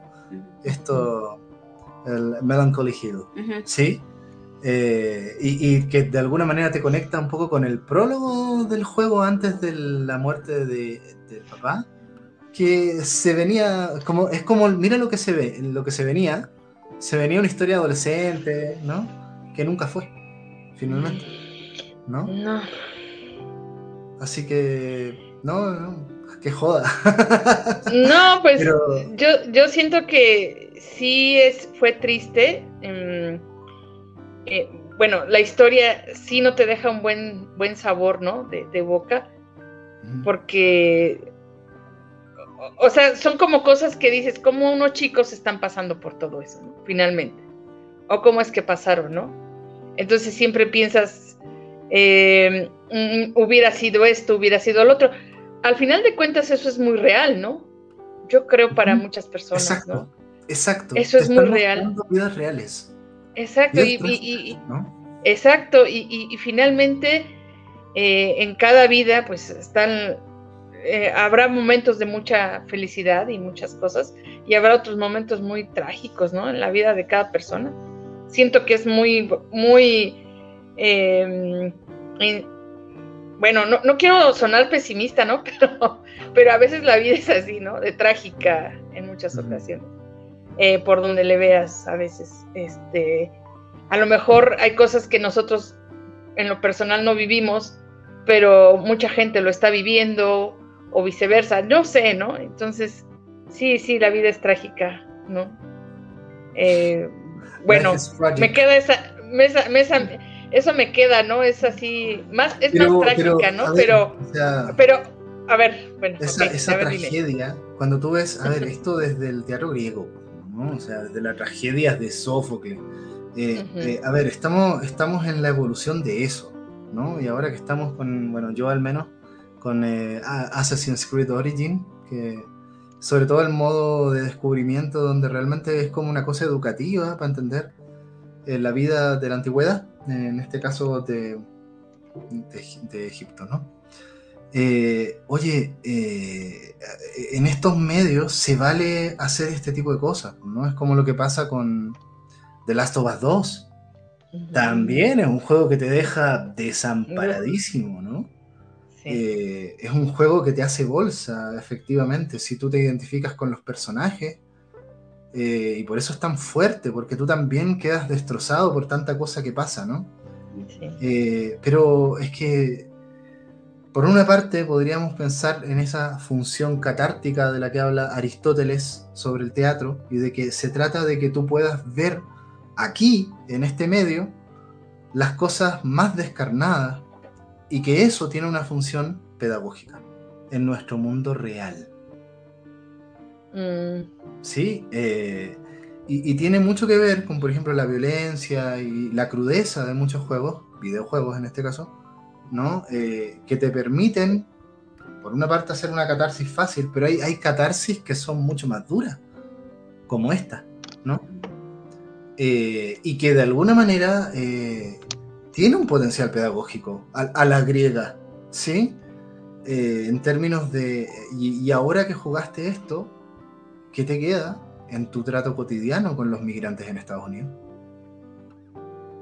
Probablemente algo cambie en ti, ¿no? Porque los procesos fuertes nos transforman, ¿sí? Y, el proceso de identificación que puedes tener tú con un protagonista de videojuegos, sobre todo en este tipo de historias más emotivas, eh, te permite empatizar. Entonces, ¿qué pasa cuando lo juega un gringo X, que además viene de Life is Strange 1? Mm. Un juego muy gringo. Qué interesante, ¿no? Qué interesante pregunta. Por eso es tan genial, ¿no? Eh, entonces, eh, además los directores, que, sí, los mismos directores del 1, son los directores del 2, son este, esta para mí son pareja, no sé si son pareja, pero parecen una pareja, eh, funcionan a, dueto, ¿no? Eh, que tienen, por supuesto, eh, saben lo que hacen y están haciendo una acción muy política, ¿no? En este, en este sobre todo, ¿no? Y por eso, a eso va, ¿no? ¿Quiénes van a jugar este, este juego? ¿Sí? en una de esas, este juego lo va a jugar mucha gente, o lo jugó mucha gente pro Trump. Lo van a jugar muchos WASP. ¿Saben lo que son los WASP? White um, uh, Anglo-Saxon Protestant. Eh, anglosajones protestantes mm. blancos. ¿Sí? Mm. Eh, entonces, eh, que probablemente van a tener su propia visión, ¿no? Van a tener un tema religioso, el cuarto capítulo los va a tocar, eh, van a tener probablemente los prejuicios que va, a tener el, loco pelón que, termina golpeando a John. ¿Sí? Entonces, ¿para quién, ¿a quién le caen los sombreros? ¿Qué, sombrero te cae? Porque a nosotros nos caen los sombreros de los mexicanos, pero lo grande es eso. pero a otros tal vez les van a caer los sombreros de otros personajes. Anda. Y en una de esas de los malos por decirlo así. ¿no? Entonces. Cierto. Entonces el juego, ¿a cuántos le habrá dado la feroz bofetada? ¿Sí? Pues sí, eso está muy interesante. Esa pregunta. ¿No? Seguramente a muchos, ¿no? seguramente a muchos. Sí, porque esto es como, mira, esto es como en la lingüística, está el mensaje, la forma y luego está la dimensión pragmática, que es el efecto del mensaje, ¿no? Entonces, a mí me parece que todos los medios culturales tienen una dimensión pragmática, generan un efecto. Em, y esto eh, creo que no es menor en juegos de este tipo, ¿sí? Bueno, yo no había pensado si les había caído así tal cual a los a los gringos, pero bueno, como al, porque al final sí, ¿no? Cada uno va, le va a caer lo que con lo que se pueda sentir identificado, a lo mejor a unos el alcachofazo, que es esto que dices, como crear conciencia, pero quién sabe si a todos. Pero lo, lo, cierto es que creo que por lo menos como lo plan así como lo plantea el juego, justo lo interesante es que no está tan blanco y negro o tan estereotipos eh, normal, o sea, justamente rompe con eso y te da esa amplitud para pensar incluso en, eh, sí, ¿no? En la tragedia que viven ellos, pero además ya puestos ya no en el lugar de los migrantes este, pobres mexicanos que llegan al sueño americano, o sea, ya no es eso, ya son eh, lo que decíamos al principio, ¿no? O sea, ya son estadounidenses, mexicanos, pero viviendo una vida, pues sí, en suburbio, este, tranquila y, con todas las costumbres gringas y, en general viviendo allá y, enfrentándose a todo eso. Y creo que pues sí, sí te cambia todo ese panorama, además de que, por ejemplo, estos, eh, bueno, mm, que hablamos un poquito de los personajes del campamento, también son, eh, o sea, ellos son estadounidenses y los nórdicos, pero viviendo también o tratando de vivir una realidad diferente, ¿no? O sea, a lo mejor dirían, como se diría, parias, así de, no quieren vivir como el establecerse, sino que prefieren viajar, trabajar en lo que encuentran y todo eso. Pero son también, yo siento como un poco ah, en, analogía o el equivalente a lo que Karen quería vivir y que a lo mejor en su momento no vivió. Y como que estos dos eh, panoramas de campamentos y vamos trabajando en lo que se puede, más la utopía de Karen en, Colorado. Sí creo que a lo mejor ahí nos muestra eso de, a ver, no todos los estadounidenses, no todos los gringos quieren vivir ese sueño americano. Eh, a lo mejor hay gente que quiere vivir otra cosa, pero pues vemos solamente una, una parte, ¿no? anda por ahí atrás? Allá, acá anda Sabi atrás, este, mostrándose. Eh, y entonces a mí, por ejemplo, también me deja mucho, sí, sí creo que es desesperanzador y a veces, y sí, muy triste. La verdad me, pareció triste. Pero bueno, por lo menos esas alternativas de vida que te muestran, sí te dejan una idea de que hay personas que quieren vivir otra cosa.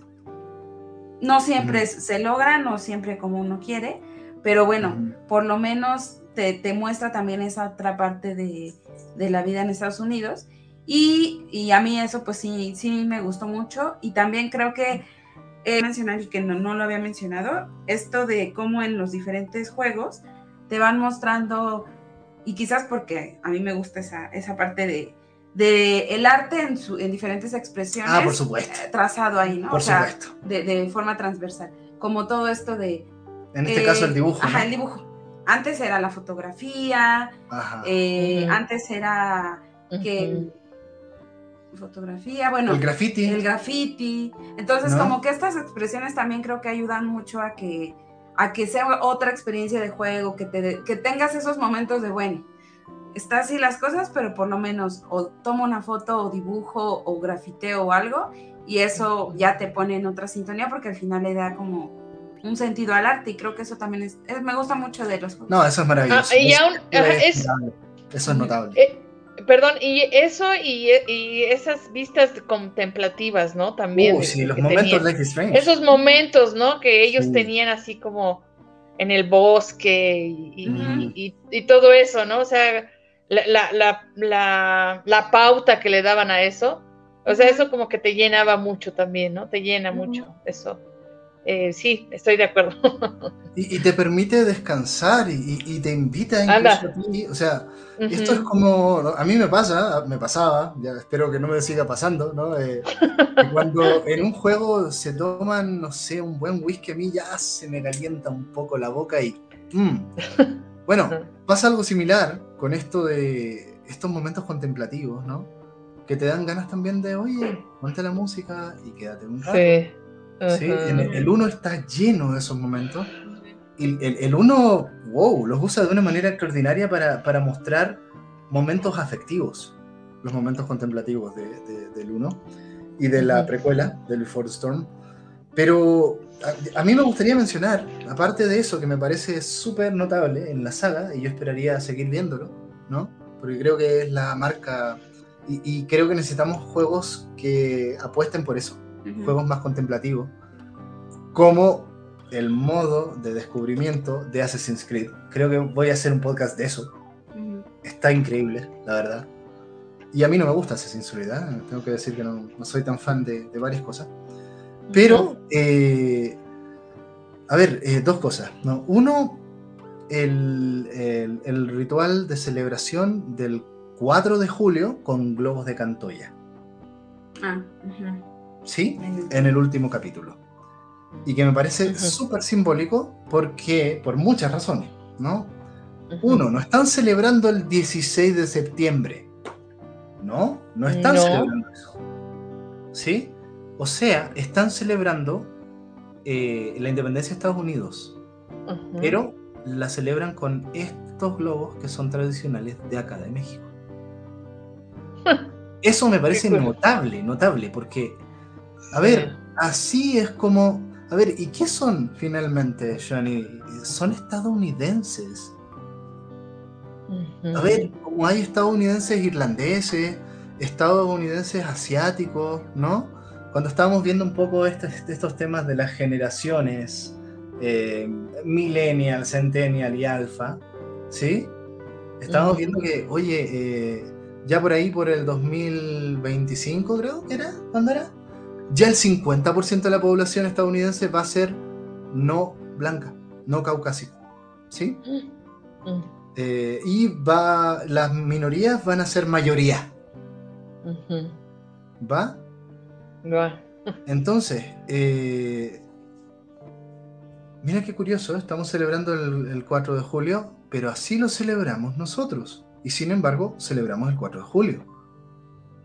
No el 16 de septiembre. No. ¿Te das cuenta?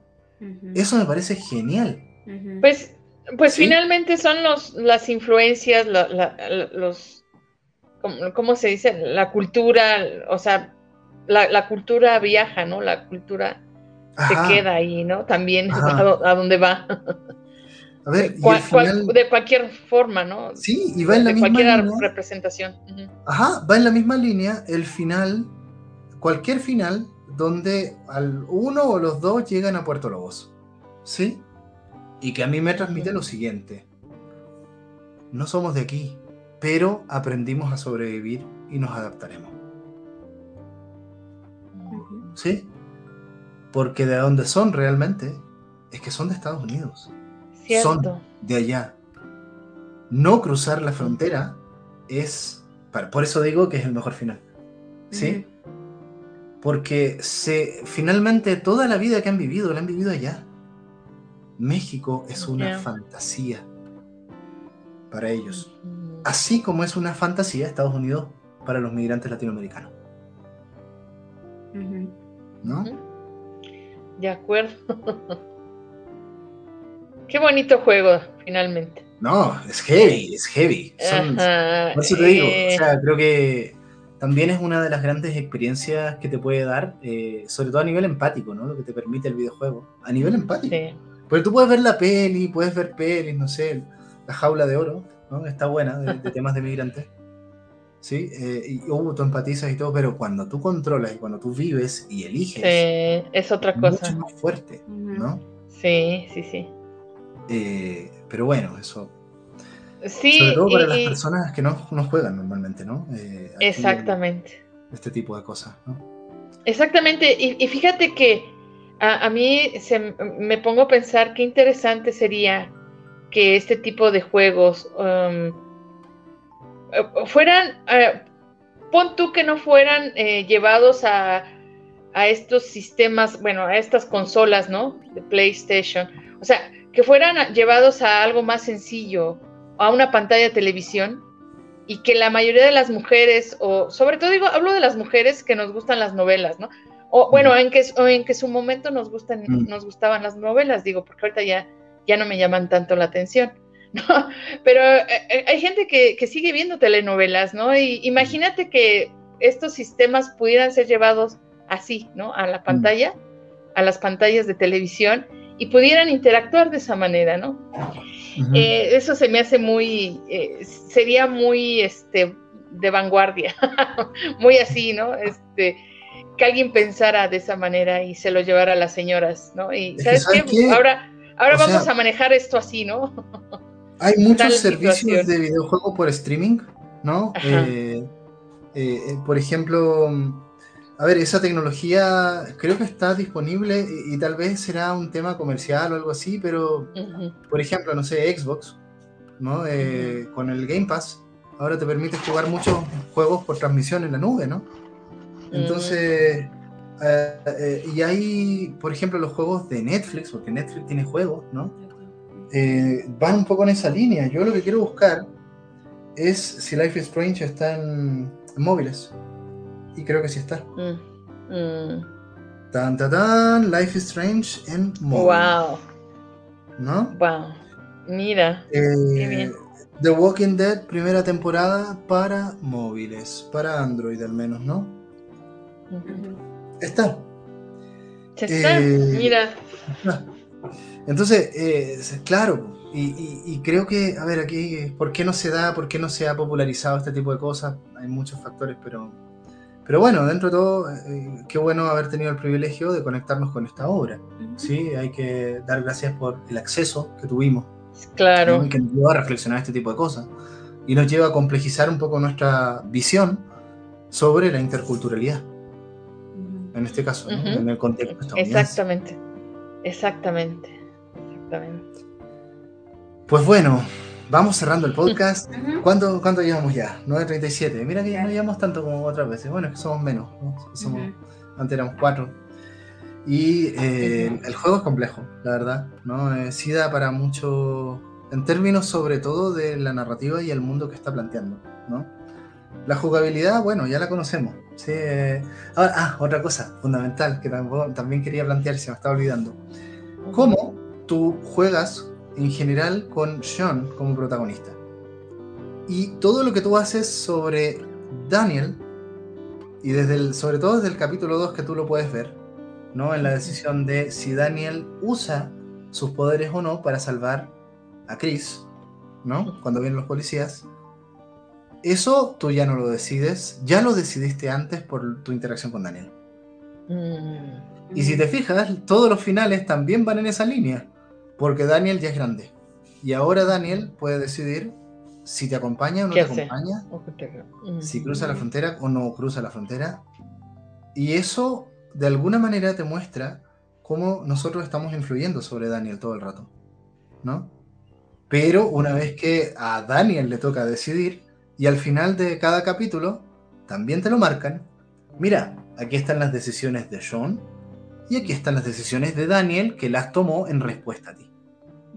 Entonces tú vas viendo que Daniel va a empezar a actuar por sí mismo. ¿Sí?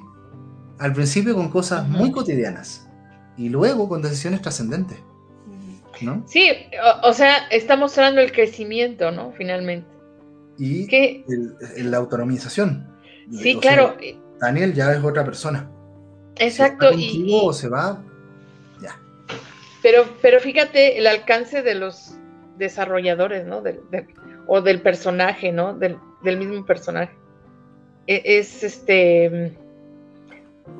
siempre se me, se me hace a mí, bueno, no solamente en este juego, siempre pienso en todos los juegos, de, todos los videojuegos y, y, y, pues yo admiro este, no sé, ¿se le llama arte, Edu? Tengo esa duda, ¿es un arte los videojuegos también?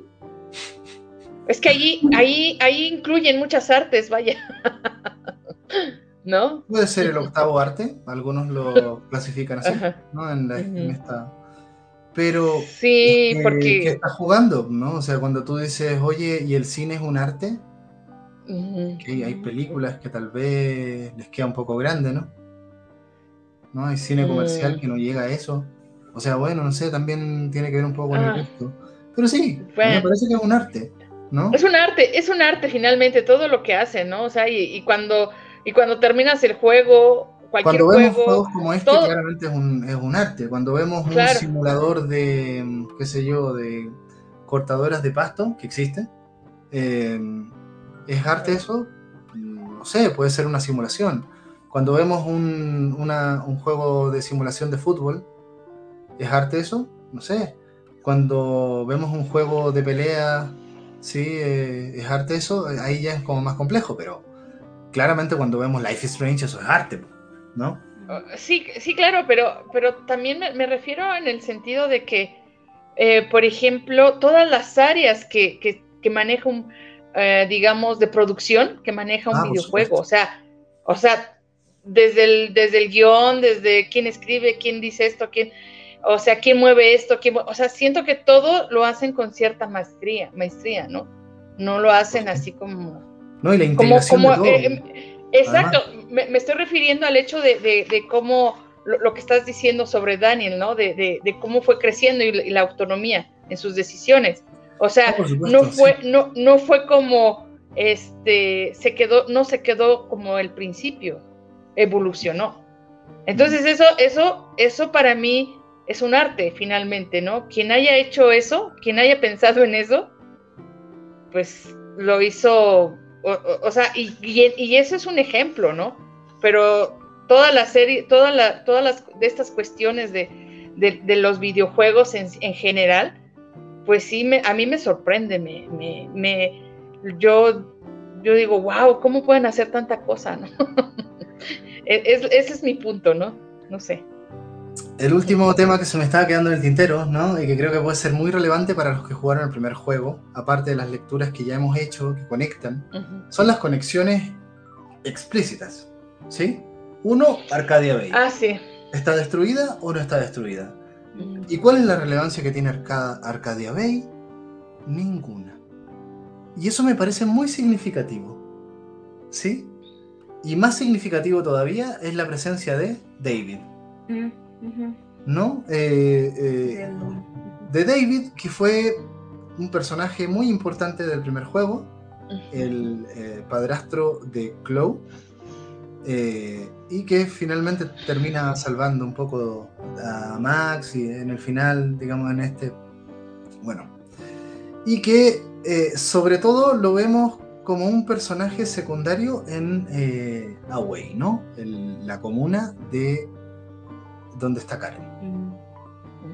Y que ayuda por ahí a, John entregándole un eh, comunicador para detectar las frecuencias radiales de los policías. Y que le, hace un paro porque en realidad eh, John y Daniel no son capturados por policías los capturan los llamados vigilantes o Minutemen, como le llamen, ¿no? Eh, eh, y, fue una ayudita, sí, o sea, eh, y además, pregunto, ¿tiene onda con Karen? Parece que sí, ¿no? Mm, ¿No? No. No, porque él está enfocado en su ex esposa, si te acuerdas, está enfocado en, Joyce, en, rescatar la, la relación, con Joyce, ¿no? sí. sí. sí.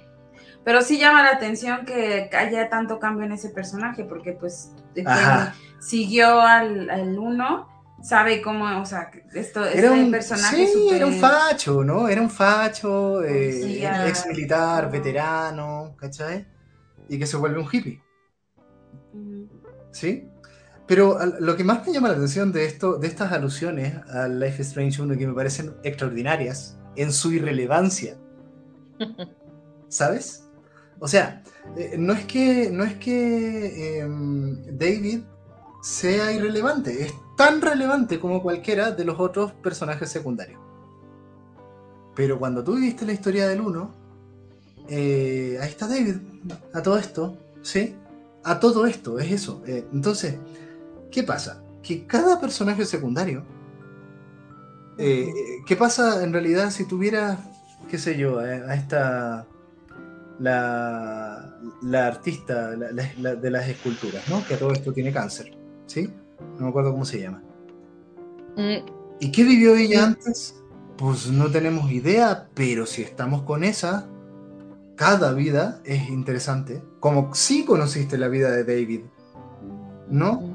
Y hay algunas vidas y hay cientos de vidas que en realidad van a pasar por nuestra experiencia vital como X, o sea, como la gente de Arcadia Bay.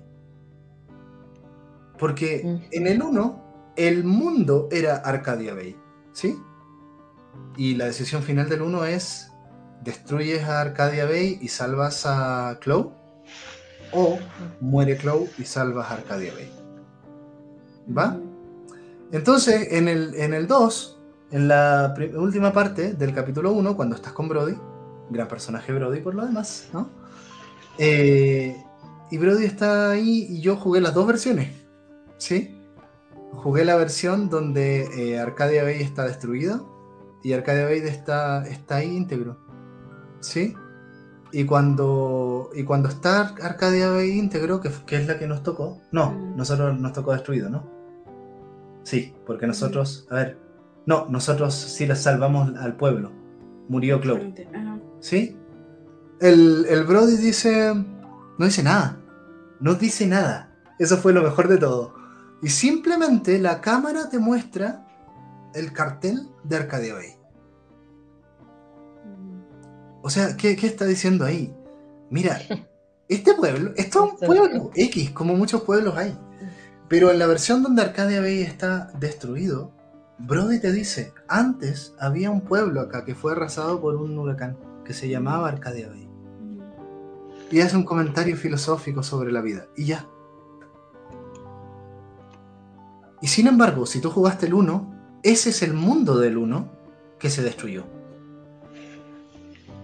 Pero para lo- la perspectiva de los del 2 es X.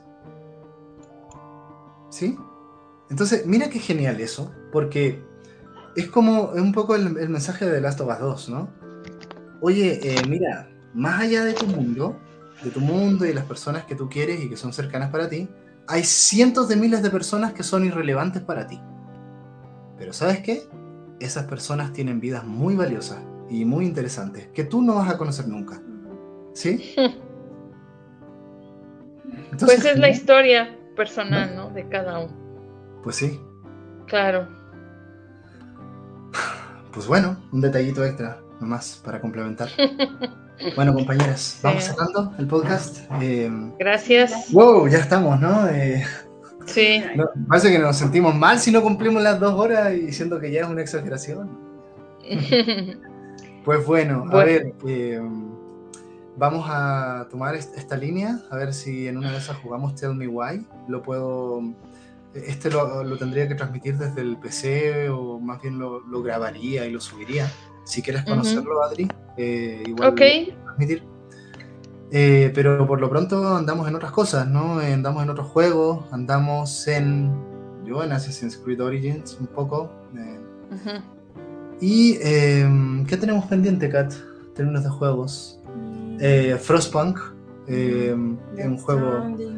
mm, ese no lo vamos a jugar entero porque es larguísimo. Bueno. Y ya tenemos dos podcasts ahí, pero bueno, en fin, andamos en un montón de cosas y con el resto de los eh, Ludivisión hay un montón de proyectos. Entre ellos, adelantamos un poco eh, juegos de Fumito Ueda como The Last Guardian, que, que también lo viste tú, eh, Adriana. El juego de Trico, ¿no? Sí. Hermoso, hermoso juego ese. también. Sí. Em, Es fantástico ese. Gravity Rush, otro gran juego ahí, a ver si lo trabajamos Sí. con Luis. Em, Eh, y eh, querían trabajar un poco de From Software, juegos como Dark Souls o Elden Ring o alguno de los otros títulos que tiene, que son también juegos muy de culto. Y cualquier otra cosa que vaya a ir surgiendo, tenemos ideas por ahí, ¿no? Ay. Otras cosas. Salud. Salud. Gracias. Y bueno, gente, para los que nos van a escuchar ahí en el podcast, eh, sí me gustaría dejar el recordatorio, ¿no? De que eh, normalmente estamos transmitiendo los jueves a las 8 de la tarde, salvo que haya algún cambio. Vamos a ir anunciándolo ahí en las redes. Y vamos a empezar a incluir también, eh, a conectar un poco eh, YouTube con Spotify y con el resto de los, de los podcasts. Eh, vamos a incluir ahí los links a todo, ¿no? los links a, a los podcasts en YouTube y los links a YouTube en los podcasts, ¿no? Para, um, si quieren seguirnos en las transmisiones, podemos eh, poner sus comentarios también acá y empezar a dialogar con esta comunidad que se va creando, ¿no? Eh, de gente que les interesa eh, profundizar un poquito más en, el tema de los videojuegos y todo lo que nos pueden entregar para la vida, ¿no? Esto, estos títulos y este medio, ¿no? Así que eso, pum. Bueno, amigas. Exacto. Bueno, amigas y pareja. Eh, ¿Nos veremos en alguna otra instancia? Eh, claro. Ojalá podamos hablar de, de, otra cosa, ¿no? Y estuvo pues muy interesante. Gracias, Edu. Saludos Gracias, a todos los auditores, ¿no? Eh, también manténganse atentos y nos vemos. Sigan jugando. Bye bye. Sí, buenas noches a todos. Bye. Adiós.